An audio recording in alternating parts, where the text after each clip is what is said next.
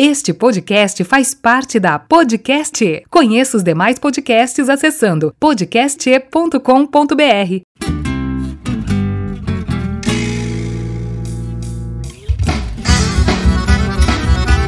Tem história, cultura e folclore, conto, poesia e canção. É o Rio Grande do Sul aqui no podcast, o cantador de histórias, projeto feito à mão.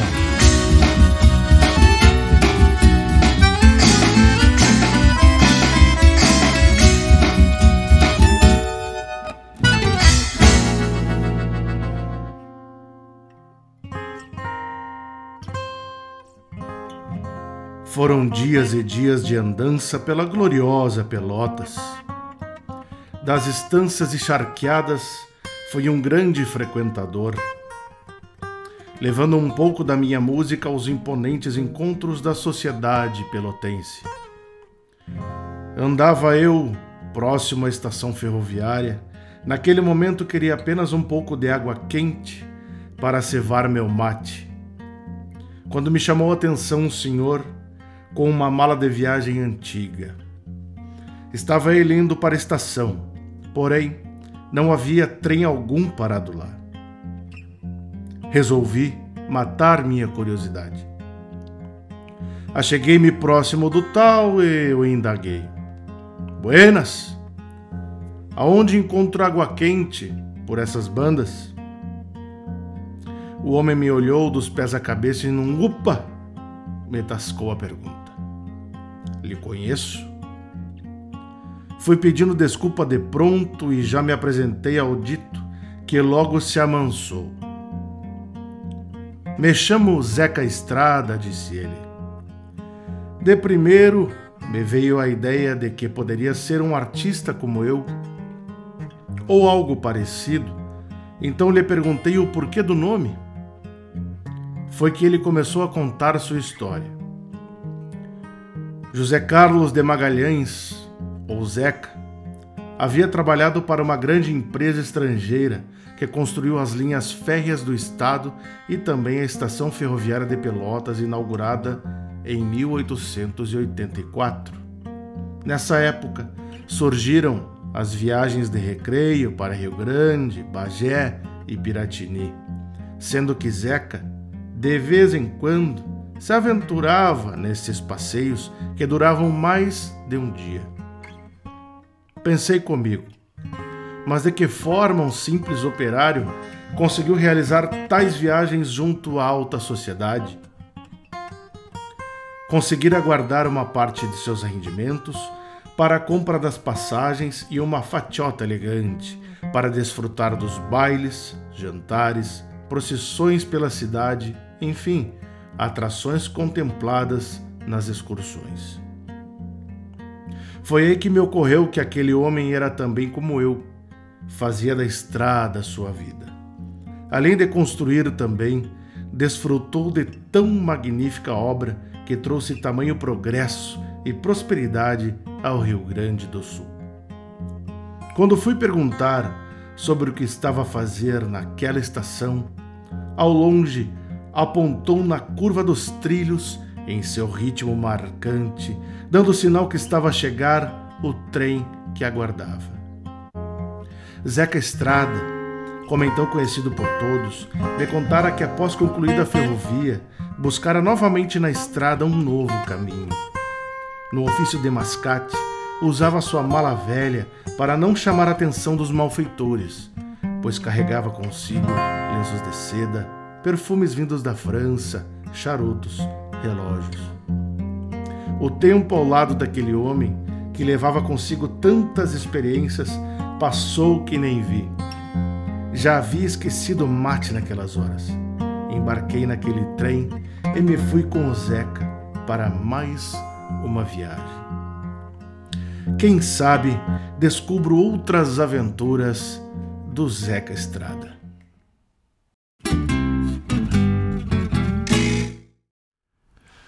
Buena, buena, meu povo. Aqui Thiago Cambona em mais um podcast, o Cantador de Histórias, projeto feito à mão. Desde já agradeço a todos que estão escutando aí esse nosso projeto. E fico muito feliz já, ó, estamos aí no terceiro episódio, não sabia que, que a coisa ia andar assim, né? Dessa forma. A gente está recém começando aí nesse mundo do podcast. Eu que sou músico, né? Tô, tô sempre envolvido com a música. E nesse momento agora a gente vai se reinventando e o podcast é uma grande ferramenta que a gente tem aí para desenvolver um pouco do nosso trabalho, mostrar o que a gente anda fazendo e o que a gente gosta, né? No meu caso, eu gosto muito de cultura e história do Rio Grande do Sul e música, que é o que se propõe o nosso podcast. Uh, como vocês todos já escutaram no início, a gente vai falar hoje então da nossa querida Pelotas e do início, né, basicamente da origem do turismo no Rio Grande do Sul. Vou deixar muitas informações depois lá no nosso site, acompanhem lá, thiagocambona.com, para não só né, a respeito dos podcasts, nós temos lá também a, a, a, galeria de imagens que a gente vai postando de vez em quando lá algumas imagens de, das. Uh, como por exemplo no, no episódio número 2 eu fiz uma viagem para Pelotas Rio Grande, então tem muitas fotografias que eu tirei que estão lá. Também a respeito da TC Produtora, né, a nossa a, a empresa, nosso, nosso home, home office, home studio, que a gente faz os nossos trabalhos também de composição e de projetos de criação de spots, criação de vinhetas e jingles, enfim. Então, quem quiser, a gente chega lá, dá uma olhadinha no nosso trabalho, tá certo? Em thiagocambona.com, lá vocês também vão ter acesso às outras redes sociais em que a gente está inserido, tá certo? Então vamos lá. Eu quero trazer para vocês aqui, eu fiz um levantamento justamente para o tema de hoje, uh, em cima de um trabalho que eu fiz pro, alguns anos atrás para o CTG Tarca Nativista lá no Paraná. Uh, lá do meu amigo Zoom, que na época trabalhava lá no CTG, que é a respeito uh, do turismo, a origem do turismo no Rio Grande do Sul.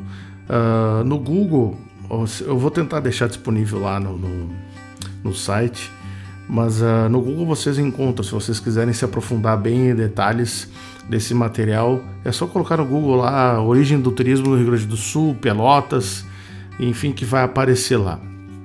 É uma é um, um trabalho universitário que é muito, muito, muito, muito interessante mesmo e bem completo. Então eu trouxe informações, tentei resumir ao máximo aqui, tem algumas coisas para vocês que ilustram bem do que, que foi esse período né, que dá nossa uh, nosso turismo aqui no Rio Grande, tá certo? Hoje em dia a gente sabe muito bem, né, que turismo é, é boa parte da nossa economia, né? Uh, tanto viagem para interior, viagem para serra, para o litoral, para fronteira. Muitas pessoas escolhem seus caminhos ou para descanso, ou para lazer, ou para, enfim, né? Existem uh, diversas formas de turismo hoje em dia, mas isso teve uma origem uh, bem, bem, bem antiga, né? vem de antes ainda da Revolução Farroupilha. Tá certo? Então vamos lá. Origem do turismo no Rio Grande do Sul. No final do século XVIII, iniciou-se a atividade charqueadora na região de Pelotas, a qual se desenvolveu durante todo o século XIX.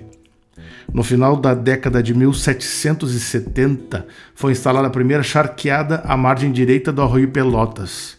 Pelotas, nessa época, gente, não, eh, não era cidade. Tá?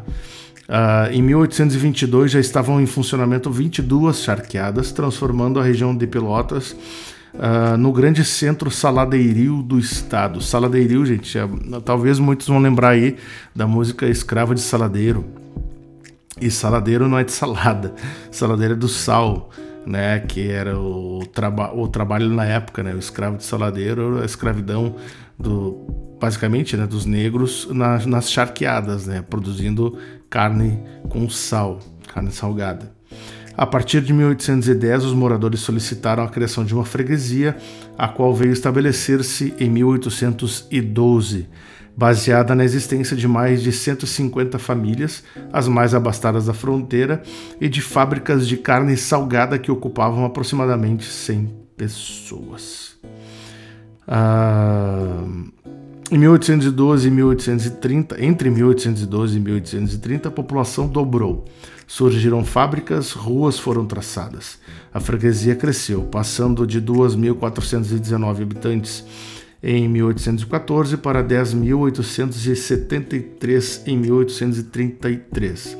Essa população era composta basicamente das famílias dos charqueadores e seus escravos, de antigos moradores de Rio Grande que vieram se estabelecer na freguesia e de proprietários de fábricas e casas comerciais que se instalaram na cidade.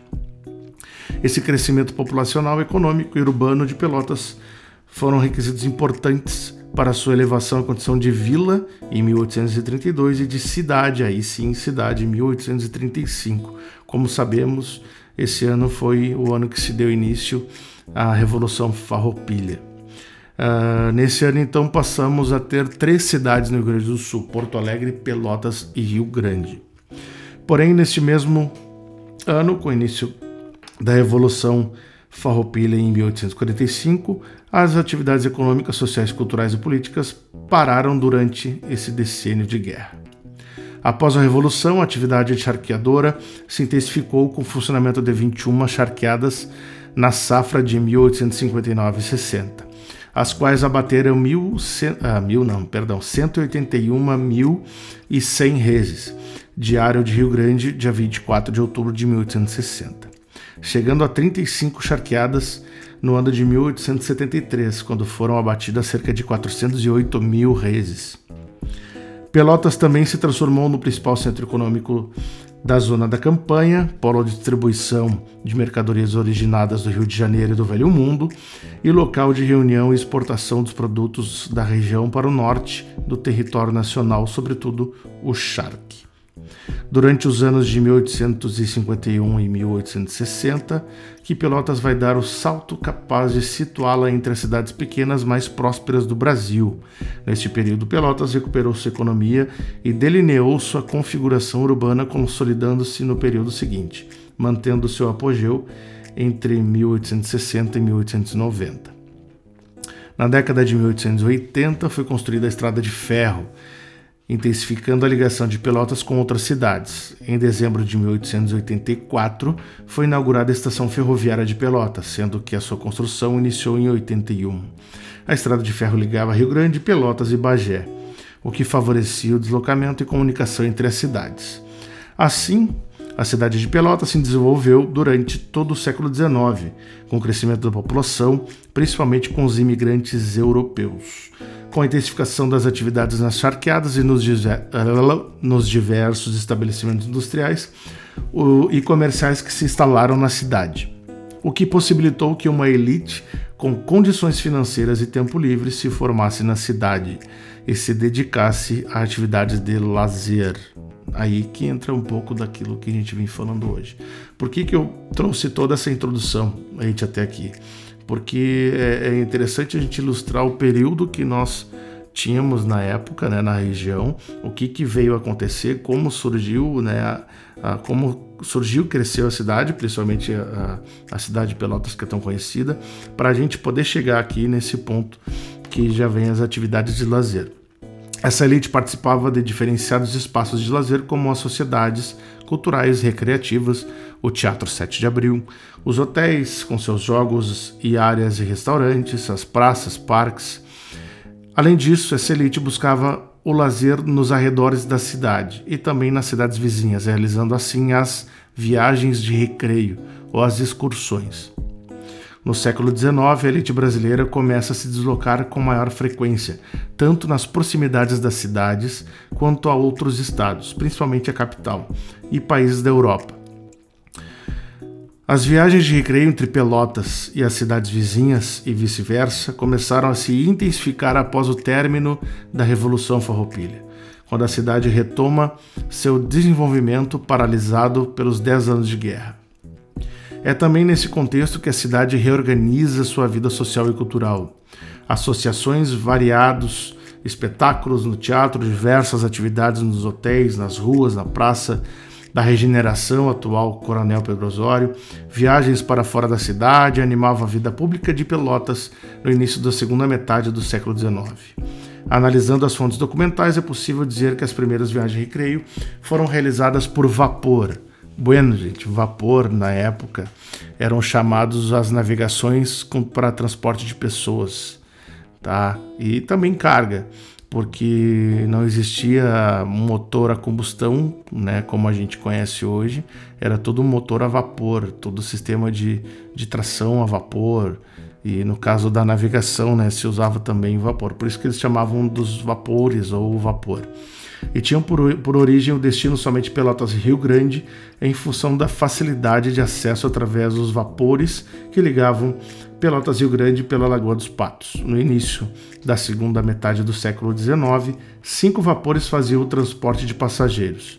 Especulação, Rio Grande, Charrua, Mauá e Trapuá, sendo três da Companhia União e um da Companhia Mauá e um da Companhia Guaíba.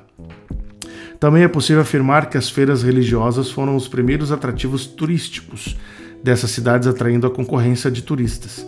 Na festividade do Santo Padroeiro São Francisco de Paula, em abril de 1864, cavalheiros e senhoras vindos da cidade vizinha, Rio Grande, e de Porto Alegre abrilhantaram a festividade, e mais motivos de satisfação teve o povo de Pelotas. Diário de Rio Grande, dia 7 de 4 de 1000. A organização das excursões envolvia a viagem em si e a recepção dos visitantes. No vapor, bandas de música da cidade de partida acompanhavam os excursionistas. De Pelotas partiam as sociedades musicais União e Santa Cecília, de Rio Grande, a música do terceiro batalhão e a lira artística. Os vapores eram todos embandeirados. Para recepção aos visitantes, as bandas de música da cidade saudavam os mesmos assim como uma multidão esperava para cumprimentá-los. O final do século XVIII e todo o século XIX estará marcado pela nova motivação, o prazer do descanso e da contemplação das paisagens da natureza. Até o século XIX, a natureza era vista pelo homem como um desafio, algo selvagem que devia domesticar. Depois da industrialização, começa a ser vista como algo a ser preservado e desfrutado. A partir do século XIX, a insalubridade na cidade industrial provocará um movimento de busca de saúde, descanso e prazer junto à natureza, no campo, na montanha ou no mar. Assim, a saída da cidade e a partida para o campo definem novas temporalidades urbanas, em que a natureza emerge como espaço sanitário e como lugar possível de um lazer regenerador e revigorante. E nada mais revigorante que um mate. Mate é sempre bom a qualquer momento, né, para molhar a palavra, já que a gente está falando bastante. E bueno. Então a gente tem aqui, uh, até desculpe um pouco do prolongamento, o material na verdade ele é bem extenso, então tentei dar uma, uma boa resumida para vocês. Uh, mas aqui explica um pouco do que foi então o início né, do turismo no Rio Grande. Começando lá em 1770, com o surgimento das charqueadas, a cidade acabou crescendo, a Revolução Farroupilha quebrou a economia da região, e não só daquela região, de várias outras, mas principalmente daquela região. E depois do retorno da Revolução Farroupilha em 1845, então a cidade passou a retomada da economia, as pessoas, a cidade cresceu novamente, mais sarqueadas, industrialização, e as pessoas começaram a notar que precisavam também de descanso, de lazer, enfim, começou então todo esse processo de, de, de início do turismo, começando com as viagens de vapor, né, levando as pessoas de Porto, de Porto Alegre, de, é, também de Porto Alegre, né, pela Lagoa dos Patos, uh, Rio Grande e Pelotas, né, eles faziam uh, essa parte turística nos vapores, e quando surgiu o trem, e aí sim eu acredito que uh, muito, muito mudou, porque com o trem as viagens começaram a ter um tempo bem menor, então acho que até como acontece hoje em dia, né? Antes, antes tinha bastante tempo para e não era tão rápido, né? Para poder contemplar a natureza durante a viagem e tal. E hoje acaba sendo que a viagem é bem rápida, a gente faz tudo isso no nosso automóvel muitas vezes e não, não consegue prestar muita atenção naquilo que a gente está passando, né, pelos lugares onde a gente passa. mas uh, igual né, uh, com, com, o surgimento do trem, não só o turismo mudou, mas uh, o transporte de cargas, enfim, muita, muita coisa e também o, profissões surgiram, né, o, com, com, com o advento também do trem. E progresso, né, gente? É uma das coisas que faz com que né, uma região, uma nação, enfim, tenha progresso também, são as, as estradas de ferro. Então, para ilustrar bem aí esse, essa temática para vocês, vamos deixar aqui, então, finalizar com chave de ouro, a música O Trem da Saudade. Espero que vocês gostem. Foi produzida aqui na, na, na no estúdio para vocês, uh, com todo carinho. E antes de mais nada, agradecer pela audiência, agradecer por todos vocês estarem aqui comigo. Uh, curtam o nosso trabalho, Uh, uma olhada também nas outro, nos outros episódios, comentem se quiserem mandar perguntas, se tiverem dúvidas, se quiserem um material um pouco mais completo, que nem esse material que eu trouxe para vocês aqui sobre o turismo, eu disponibilizo sem problema nenhum. Uh, dá uma chegadinha lá no, no site thiagocambona.com, acompanha a gente pelas redes sociais e enfim, nosso muito obrigado mesmo. A gente faz aqui, faz um trabalho para vocês com todo o carinho possível. O meu muito obrigado então e fiquem aí com a música O Trem da Saudade. Então, muito obrigado e até o próximo episódio. Buenas, meu povo!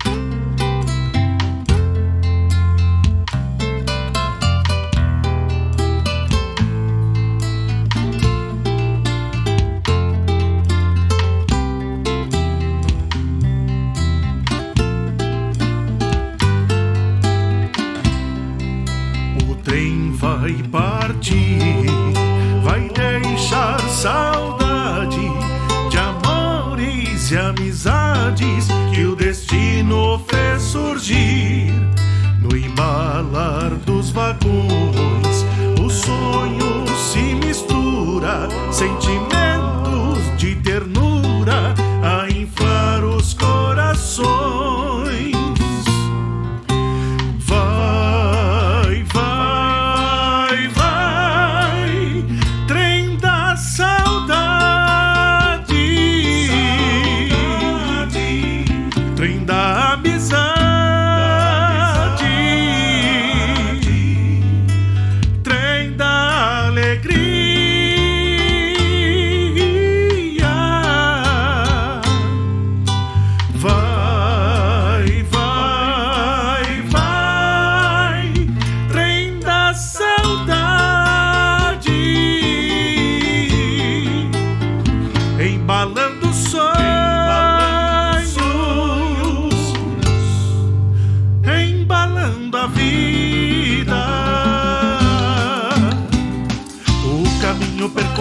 se refaz a todo instante.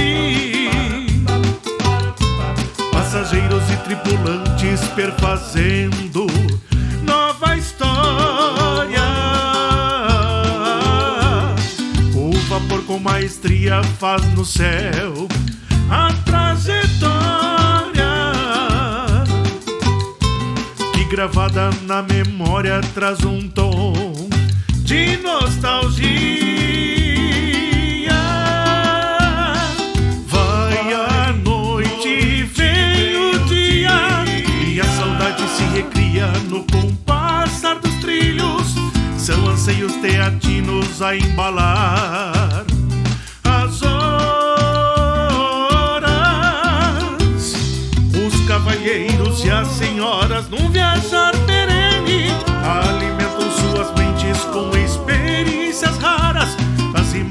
Ficam mais claras quando a saudade vem. Pois a saudade faz parte daquilo te faz bem.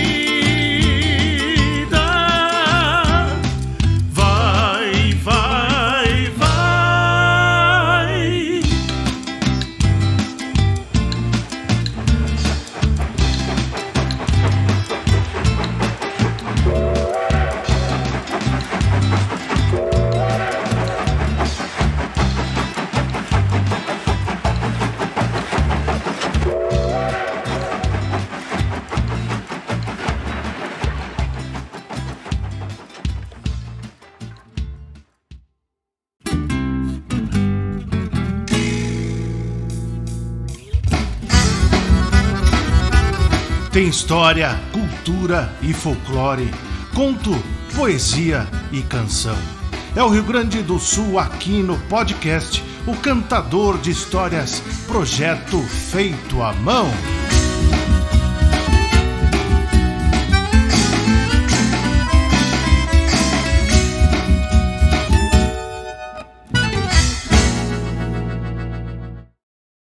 Este podcast faz parte da Podcast. Faça parte desta rede. podcast.com.br